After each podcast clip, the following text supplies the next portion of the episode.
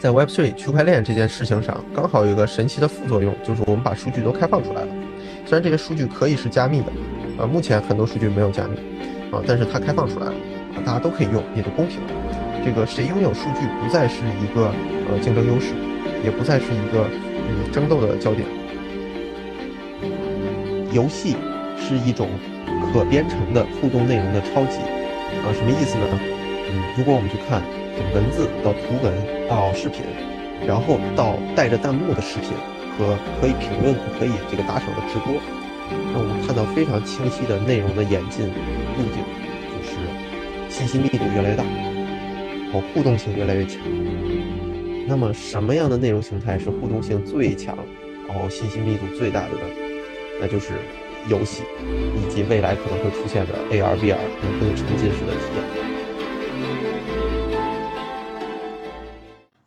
ZY Talk 的听众朋友们，大家好。那么这一期呢，我请到了一位好朋友来跟大家一起聊一聊 Web 三点零，以及他正在做的 Web 三点零的游戏这个领域的创业。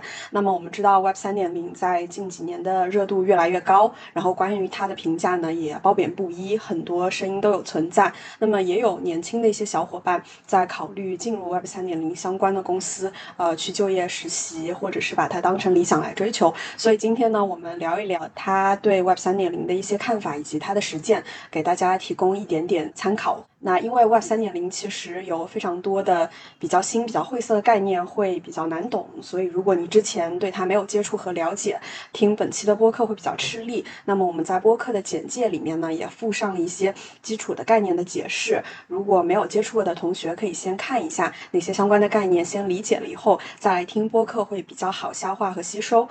那我们有请今天的嘉宾来给大家做一个自我介绍。呃，Hello，大家好，呃，我是博洋。然后首先想说啊，因为我昨天啊前天刚刚打了一针呃莫德纳的呃 booster 疫苗，所以今天声音可能会比较虚弱，请大家见谅。非常感谢自灵的邀请。嗯，我在新加坡和美国上过学，分别在 NUS 和 Yale 学 Computer Science，然后之前一直做技术相关的工作，在。啊，很多神奇的地方工作过。我在以色列工作过一年半，在乌克兰待过几个月，然后在伦敦也算是待过几个月。然后在嗯这些工作经历之后呢，大概是一八年的时候开始全职做 Web3 相关的东西啊。但是最早接触到比特币，嗯，就是当时可能还没有其他任何的应用，就是买啊，是在二零一四年啊。但除此之外呢，我是一个非常硬核的游戏爱好者。嗯，然后对各种啊亚文化的这些小众的呃文艺作品会非常感兴趣，所以我现在做的事情也和游戏和自己的爱好会非常相关，但是也和 Web3 相关。你刚刚其实提到两个时间节点，一个是二零一四年，一个是二零一八年嘛。然后一四年的时候你还在上学，就那个时候开始接触到了 blockchain，然后接触到了比特币。嗯，能简单的讲一下吗？当时是一个什么样的契机？然后包括你去浏览了一些什么样的文章或者是网站，当时对你启发还比较多的。呃，并不是说很 cynical，但是不得不说，像这样的际遇会有非常大的运气的成分，因为当时的时候我还在新加坡上学，然后。那么这样的一个 movement 的这样整体的一个事情，当时确实是呃发源自海外啊。这个 Satoshi 不管他是哪国人，不管他来自哪里，至少他是用英文在 Bitcoin Talk 上面和大家去交流。所以说，嗯，当时如果是在国外留学或者是做计算机相关专业的一些同学，确实是比较容易嗯去接触到这样的一些东西。OK，明白。有没有一个契机，有一个 moment 是让你对他有更深入的去参与了？哦，这个时间点还挺清晰的，就是在嗯一七年的时候，当时我人在人在杭州，在阿里，然后那个在之前的话是从从乌克兰回来，然后这个时间点一是会会有一些空闲，因为之前就是在的一个创业公司他们刚刚卖掉了，然后另一方面的话是 Ethereum 这个。就跨时代的，啊，对吧？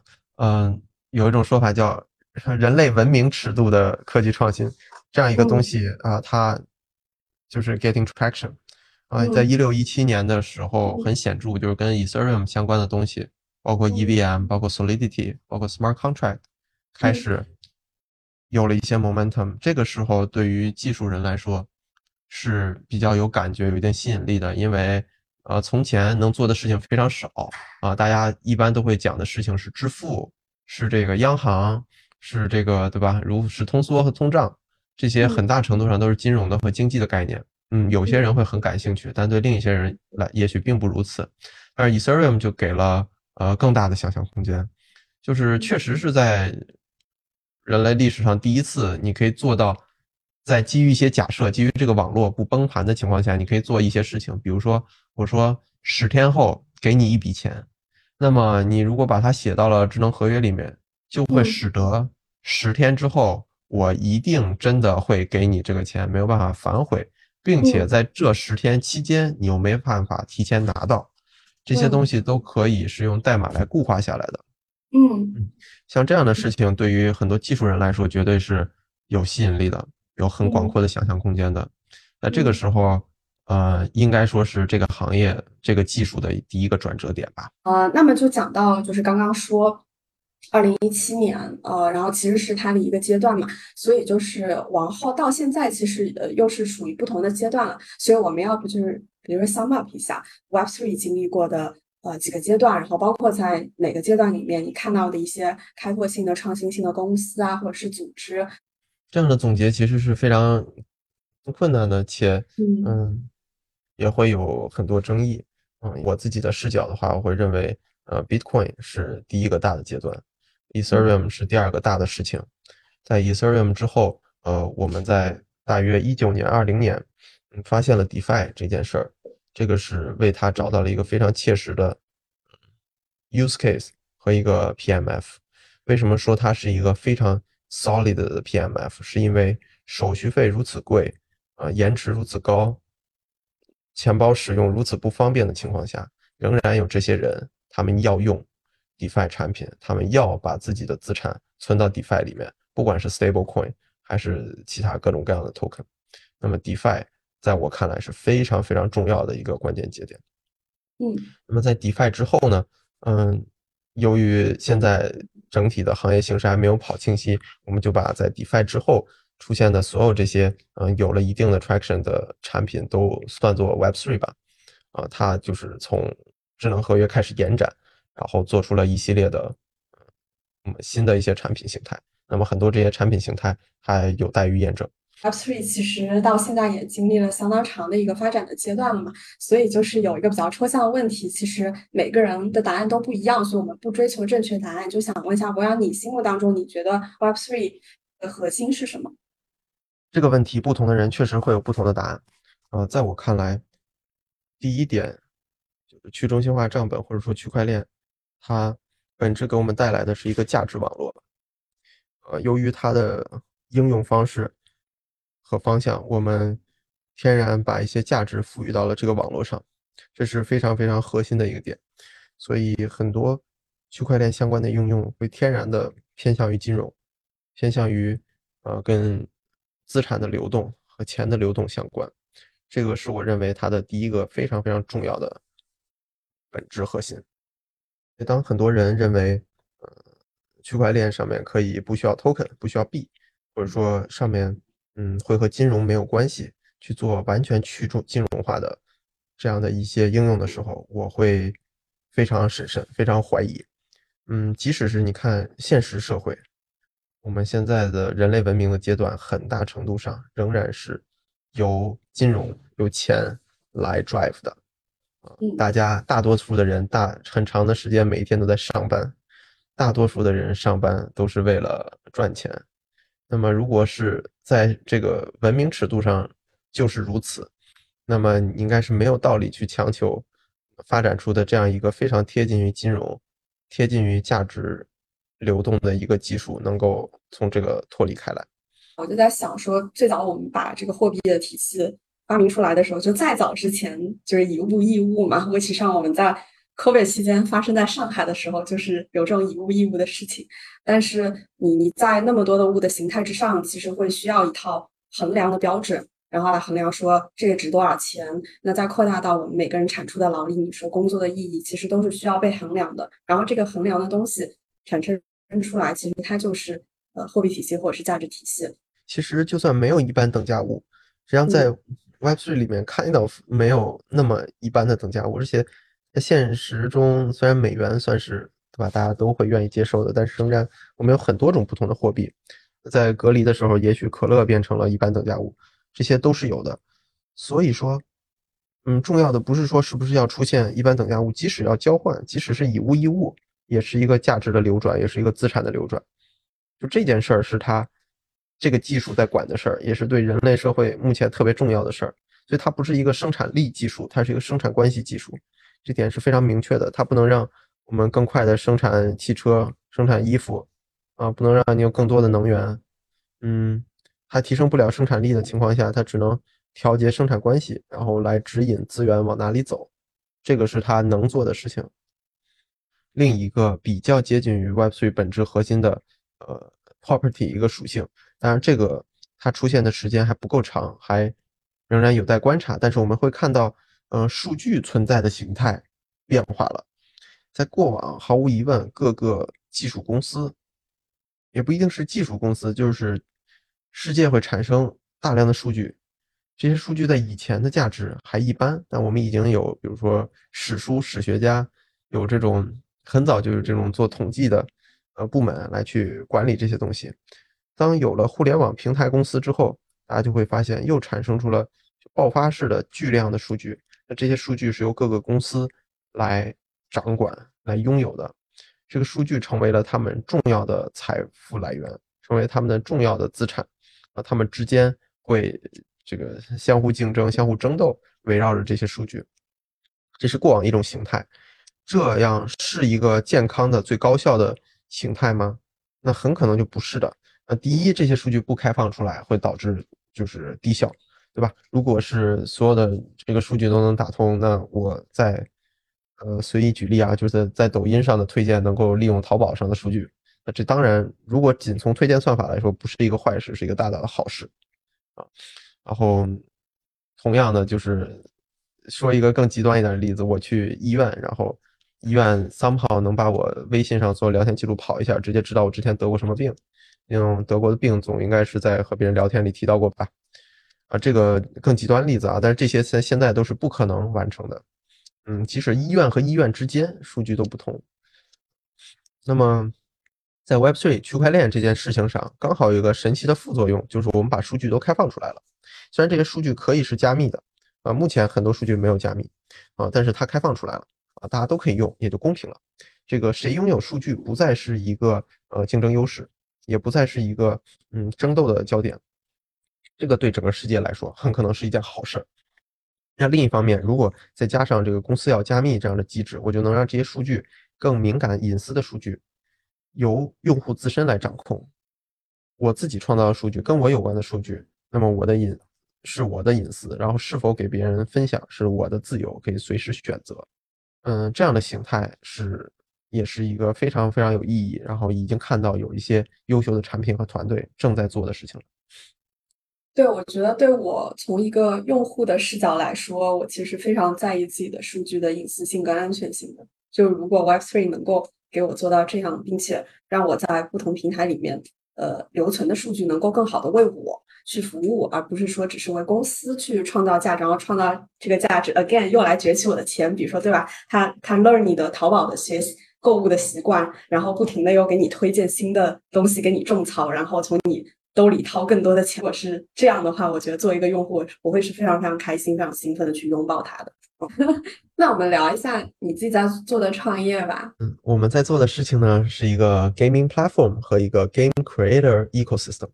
那么这个事情是如何来的呢？就是从两年半多之前，呃，我们开始去做游戏平台这样一个事儿，在 MetaApp 这个公司，MetaApp 呢是非常非常喜欢游戏的一帮人一起创建的。啊，他们有些是这个，比如说打星际水平非常高超，有些之前在魔兽世界里做工会会长，然后有些像我这种就是游戏玩的非常多非常杂，然后会跑一些速通。然后 MetaApp 这个公司呢，是一开始有一个虚拟机沙盒，那我们是一种技术创业的形态，很快就发现它最适合应用的地方就是用来做游戏平台，这本来也是我们。自己的热情所在吧，可能也就是做来做去，最后就做成了游戏这样一个形态。嗯，现在呢，MetaApp 是一个 C 轮的创业公司，估值大约十亿美元，在最新的轮次上一轮融资融了一亿美元。呃，目前呢，呃，我们呃运营着国内最大的移动端游戏平台，啊，有一千万到一千二百万日活。然后在这个赛道的话，我们是比较稳固的第一名，啊，超过第二名的流量应该有五到六倍。所以说，我们就去反复思考，嗯，我们做的这件事儿，然后以及在过程当中获得的各种各样的 know how 啊 insights。游戏平台是怎么一回事儿？游戏是怎么一回事儿？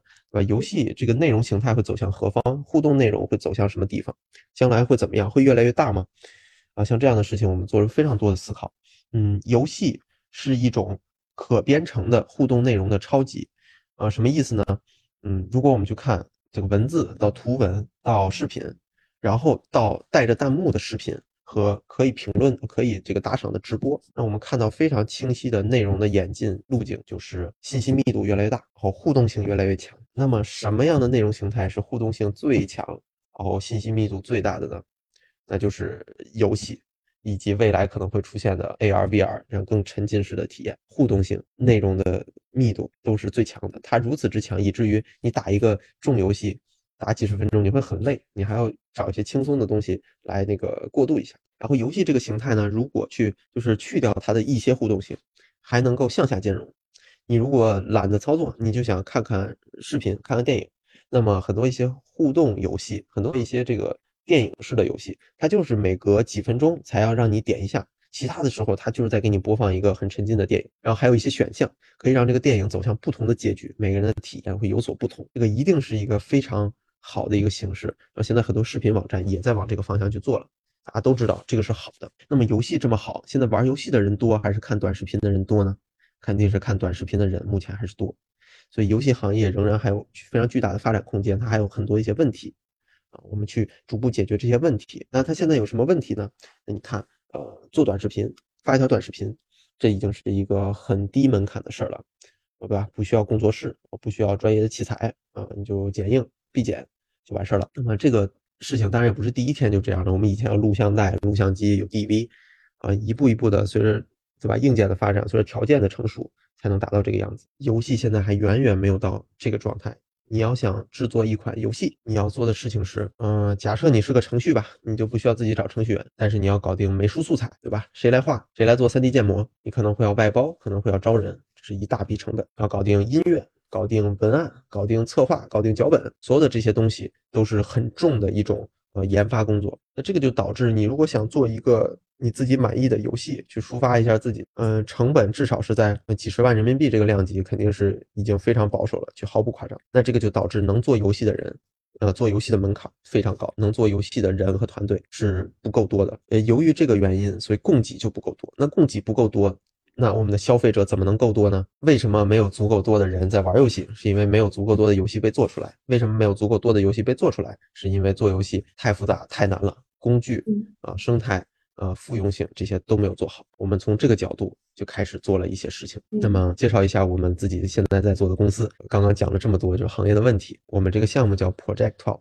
P12 简称 P12 就是 P 十二。P12 做什么事儿呢？我们是一个 game gaming platform，同时也是一个 game creator ecosystem。这两层内涵分别是指，我们既是一个游戏平台，上面有很多游戏内容，玩家从我们这里找到好的游戏，开发者让自己的游戏能找到喜欢他们的玩家，这是 gaming platform 这一层内涵。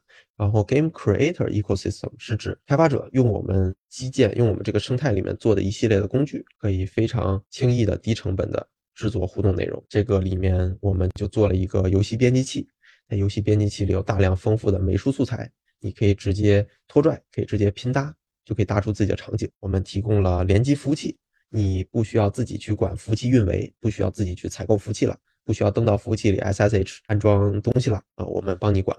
然后在这之后呢，游戏直接发布，然后后面你想看数据、数据分析、A/B 测试。包括一些跟变现、内购相关的东西，我们都提供大量的工具和脚手架。更进一步，我们还提供跟 Web3 相关的这样的 API 和 SDK。包括你的游戏想依述一些 NFT，你的游戏想依述一些 Game Coin，然后你的 Game Coin 呢会需要交易，需要有流动性啊。你的 Game Coin 可能会需要，比如说再发行一些 Mint some new coins，所有的这些我们都会帮你管啊，一站式的啊服务这些游戏开发者。我们最终的愿望，作为生态，作为平台。就是希望供给极大繁荣，只要是供给极大繁荣了，那对生态对于平台来说就是特别有利的。反过来说，如果很多游戏尤其是 GameFi 项目，尤其是这些有 NFT、有 GameCoin、有 Token 这些形态的啊 Web3 的 Blockchain Game，如果他们是很庞氏的、不可持续的，对吧？割了一笔就跑，这个对平台和生态一定是坏事。虽然对于他们项目方自己来说，他们可能会卷走一点钱走人。那基于这样的这个激励的形态，我们的利益是和玩家，是和那些投入了资产、真正爱玩游戏的玩家是一致的。那最后呢？呃，我们的这个生态里面还有一个很重要、很重要的组成部分，就是我们会用智能合约来实现一系列的跟治理和经济相关的机制，一些 mechanisms and rules，用来对游戏开发者有一定的限制啊。游戏开发者在我们的生态当中获得了一系列服务，我们提供了这么多好的工具，还提供了玩家，你要付出什么呢？那你作为交换啊，最大的点就是你必须要遵守我们这里面的一些经济规则，比如说你不可能做到直接拿了拿了玩家付的钱就跑。啊，你没有办法做到在游戏里面滥发货币，而是要有一定的节奏，在一定的规范之下来进行。比如你的 NFT 的稀有度是怎么样，你的一些很 high level 的，嗯，这些规则会是什么样。另外，你还要服从于这个平台的治理。比如说，玩家如果认为你在游戏里面做了恶，那玩家是有权来提出 proposal，然后你是要必须面对这样的玩家的质疑的。整体的生态就是 Project Twelve，就是 P Twelve 正在做的事儿。听完我我觉得特别特别酷，就是我还是 again 试图用呃 Web Two 的更方便小白能理解的语言，就可能比喻不是那么准确。我脑海中如果说我们上一代的互联网 Web Two 的时候的电商，马爸爸会说让天下没有难做的生意，然后我感觉你们就是让天下没有难做的游戏。就我会有这种感觉，比如说我今天是一个游戏开发者，那么换算到。电商的语境里面，可能我今天就是一个非常想要去创立自己的电商品牌，然后想要创立自己的店铺的这么一个人，但是我没钱没货，就是很多东西我都缺。然后我来了这个平台上以后，你们能够赋能我，呃，用很多的工具、很多的支持，让我能够快速的建立一个东西，同时你还有一个平台让我去可以接触我的客户。那换算到游戏的语境里面，就是一个玩家。那同时，淘宝后来做了支付宝这个东西，其实也是一定程度上要求你去有信用，然后。去遵守这个平台的规则。感谢自灵的金句，是的，是的，让天下没有难做的游戏，也是让天下没有难玩的游戏吧。就对于玩家来说，我们去保护他的投入，因为就是稍微重度一点的玩家都会知道，在传统的游戏当中，你去消费，你去抽卡，你去买一些装备，这个你的自己的资产和价值是很难被保护的。过两天它又出了更强的装备，对吧？你之前买的就就一下就变弱了。过两天他出了新的 SSR。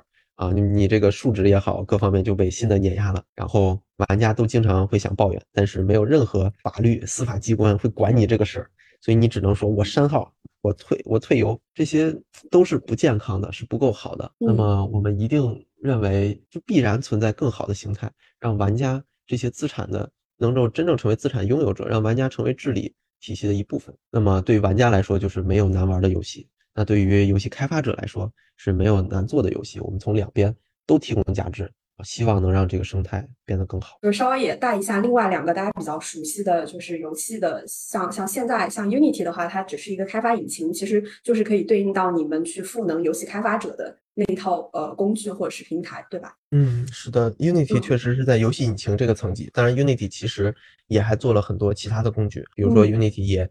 提供一些跟变现、跟广告相关的东西，以及，呃，Unity 也是一个繁荣的生态，有很多插件，嗯，有巨量的开发者，但是和我们不一定在同一个层级，因为我们做的主要是，比如说 Game Editor，那 Game Editor 是在游戏引擎之上提供，比如美术素材的复用、代码模板的复用，甚至包括游戏里面通证经济模板的复用，然后还有，呃，针对同一个游戏，你可以做 Mod，就是我拿过来一个已经做好的游戏，去简单改一些数值和一些配置、一些玩法的细节。然后来产生出一个新的游戏的 BT 版啊，这个游戏的什么无限金币版，那这个是我们在 Editor 这个层级会提供的。嗯，Roblox 其实它是可以又做然后又发布的嘛，然后 Roblox 跟你们是不是就是相似性 somehow 会比 Unity 会更接近？没错的，Roblox 是一个我们非常非常尊敬的项目，从二零零三年、二零零四年开始研发，我们呃我司号称东半球最好的螺旋研究组织啊，我们。在 Roblox 上市之前，就对这个产品做了非常深入，大概是五十篇以上文档这样量级的研究。我们认为它非常强，做对了很多事儿，同时也很值得尊敬，在于他们做了整整十五年，然后把这样一个嗯产品做到走到上市，甚至于说两位联创，呃，其中有一位就是已经在创业的过程当中逝世，都没有机会看到自己的产品上市的那一天。但是这个平台真的做对了很多事情。嗯，我们和 Roblox 是有相似之处的。那我们和它很大的不一样会有哪些呢？呃，第一，我们是一个开放平台，这就意味着在 Roblox 里面，我们会讲它是 Company Town。Company Town 在中文语境里说的就是那种国企办社会。呃，所有的组件都必须用 Roblox 的，包括 Roblox 自己的 Storefront Distribution Platform，包括 Roblox 自己的呃 Developer Roblox 自己的这个支付和变现。那对于我们来说，如果你不用我们的 Game Editor，你用 Unity 做了一个游戏，你想接入我们的 Economy，这个是完全没有问题的。那这个点是更 Web3 的做法。会和 Roblox 不一样。其他一个最重要的方面就是 Roblox 里面用的还是传统游戏的 Revenue Model，那就是以内购为主。虽然这个内购呢最终会分成给游戏开发者，但是这个 Web2 的 Gaming Platform 都是希望所有玩家去从我这里内购，而不是相互交易。很多人不知道，在 Roblox 里面，其实玩家和玩家之间也可以交易，比如交易一件饰品、一个 Avatar。那这个饰品交易的手续费。是百分之三十，为什么这么高？因为官方不希望你来回交易。为什么不希望你来回交易？因为我希望你找我官方买，这样我的财报数字就越来越好看。这个不是 Roblox 自己做的不够好，而是传统游戏确实都是这样的。你无法去奢求他说当时开发出了更新的这种这种模式。那么在它已经是这种 Revenue Model 的情况下，要转是非常困难，而且可能有巨大的阵痛的。他不会这样选择。另外也有合规上的问题。但是对于 Web3 的形态来说，很多时候我们非常愿意整个经济体做大，而不是 optimize for 我自己的这个 revenue 和 profit。所以我们会只采取这种偏手续费一样形态的方式，非常鼓励大家去相互交易，让资产能够流转起来。嗯，我觉得这个点特别好，因为如果你鼓励它，然后能够让同一个资产在更多的场景里面能流动，就是因为流动性好这个事情，其实也是 Web3 的一个。挺重要的一个一个价值点吧，就是鼓励他们去这样做的话，呃，是能够大家一起就是更加的做大做强，而不是在一个封闭的系统里面。然后，那我我觉得这个事情非常的兴奋，也想就是补问一下，比如说你们现在团队大概是多少人一起在做这个事情？然后你们目前做到了一个什么样的阶段？然后还缺一些什么样的人才？感谢。那么是的，团队现在的规模大概是在。二十多个人，三三十个人的样子啊，是一个非常优秀的团队。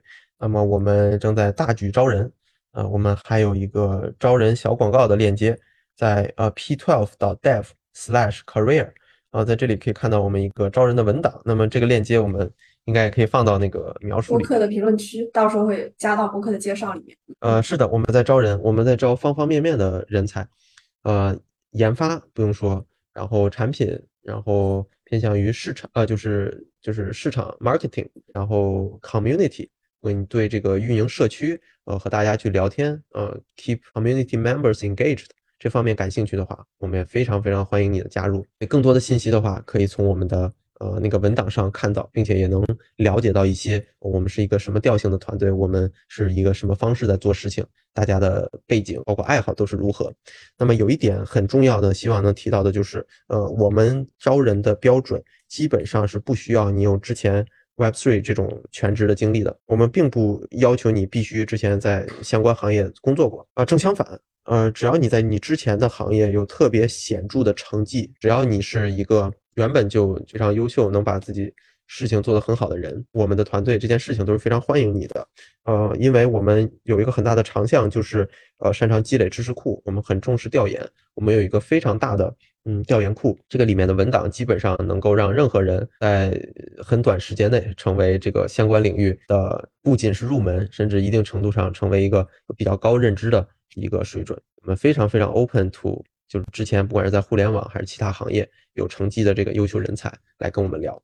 好的，那我们今天的这期播客就到这里，非常非常感谢博洋，然后也期待我们的听众朋友里面如果有志于投身 Web3，然后特别是 Web3 的游戏行业，呃，一定给我们的 P12 去投简历。嗯，谢谢子林，谢谢，拜，拜拜。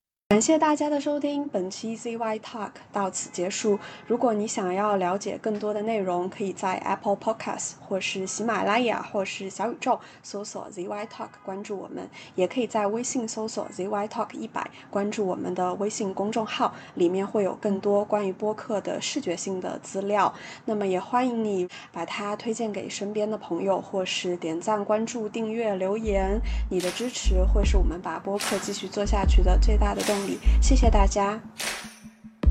Maybe I'm foolish, maybe I'm blind, thinking I can see through this and see what's behind. Got no way to prove it, so maybe I'm lying. But I'm only human after all. I'm only human after all. Don't put your blame on me. Don't put your blame on me.